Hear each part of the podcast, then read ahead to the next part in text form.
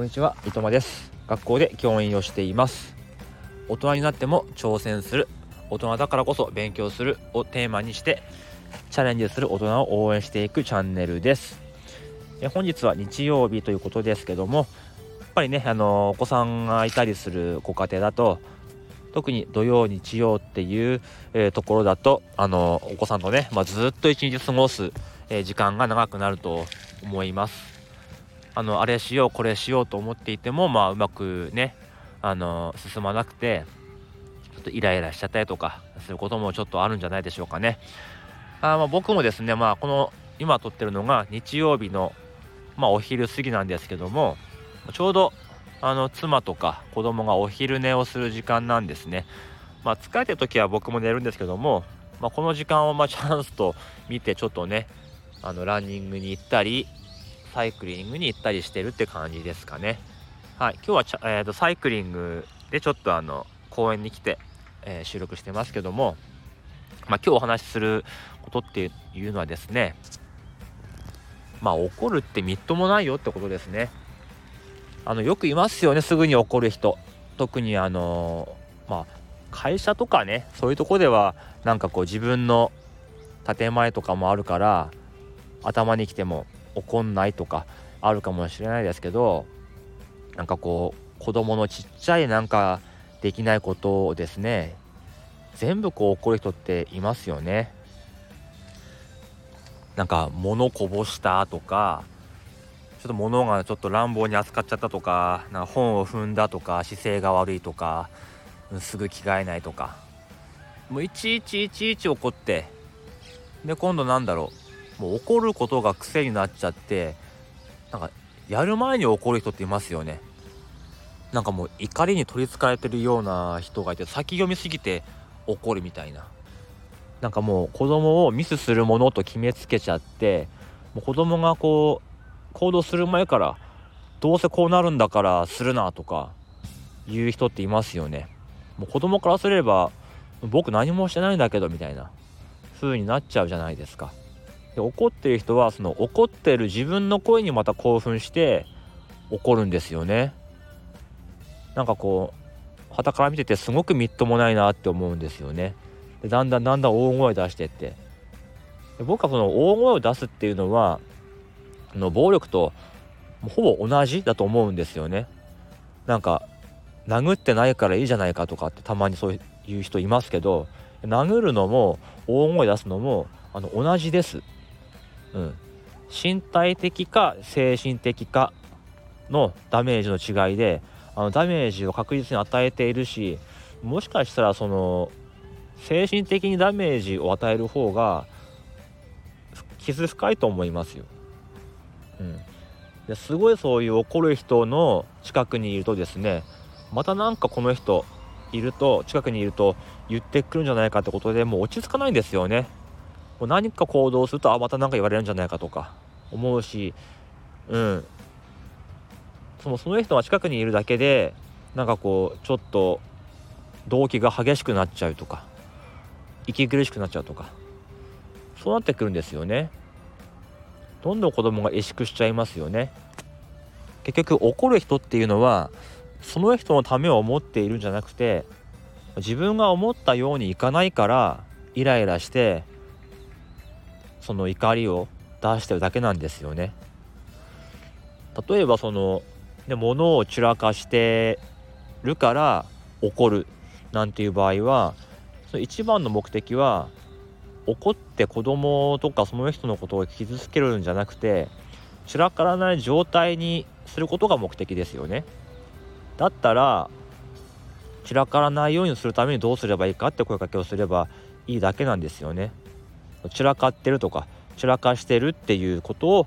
起こるんじゃなくてあとそういう状態になるまでじゃああなた何かしたんですかってところですよね。そういう状態にならないようにちゃんと何かしたんですかって。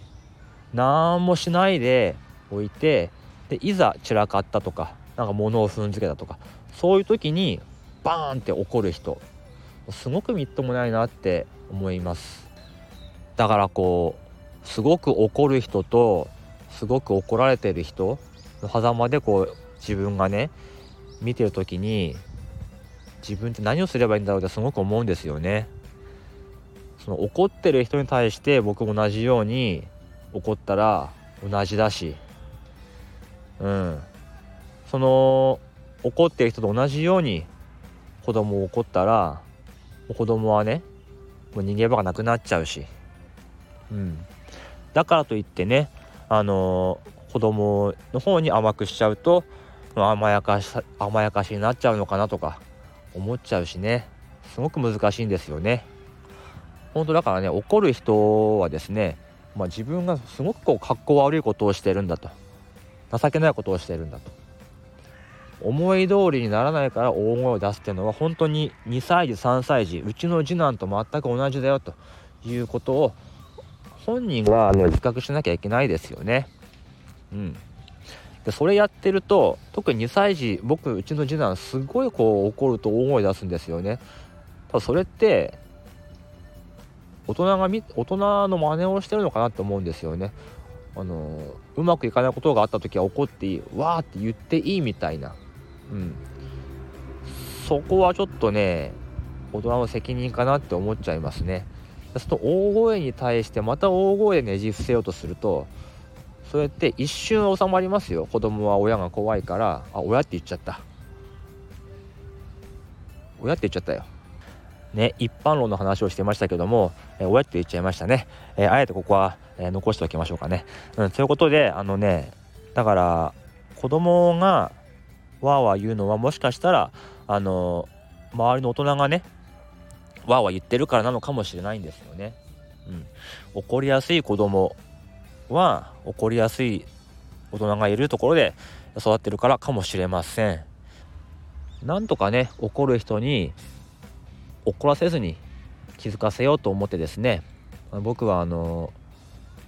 怒りとか怒らない子育てとかそういう感じの本をたくさんね図書館から借りてきて僕が読んでるんですよね自分が読んでてで積んどくしとくんですよ、ね、自分はこういうものに今あのすごく興味を持ってるんだとか。ね。僕からすればもう当たり前のことしか書いてないんですよね。ただまあそういう本をですねあの目に見えるところに置いとくことでまあね嫌味と思われるかもしれませんけども置いとくことでちょっとこうブレーキとかになるかもしれないですよね。図書館の本はですねあの、まあ、2週間しか借りれませんけどもそういう本はですねあの昨日あの本当は期限だったんですけどもまた2週間延長しましたねずっと家に置いとこうかなって思っていますはいあの本当に子供はですねミスをするものなんです。でそれをあの温かく受け止めるのが親だし、えー、望ましくない行動をしてほしくないんであればあの怒鳴るんじゃなくてあの違う方向をちゃんとね導いてあげる。そっちの方にちょっと背中を押すとか引っ張ってあげるのがあの親ですから。まあ親子関係に限らずねあの職場とかで学校とかでもあの、まあ、怒るんじゃなくて別のアプローチでいい方向にねあの導いてあげるのが、まあ、正しい方法なんだと思います。例えばねあのよく忘れ物をする部下がいるとかなんかねその物の管理が悪い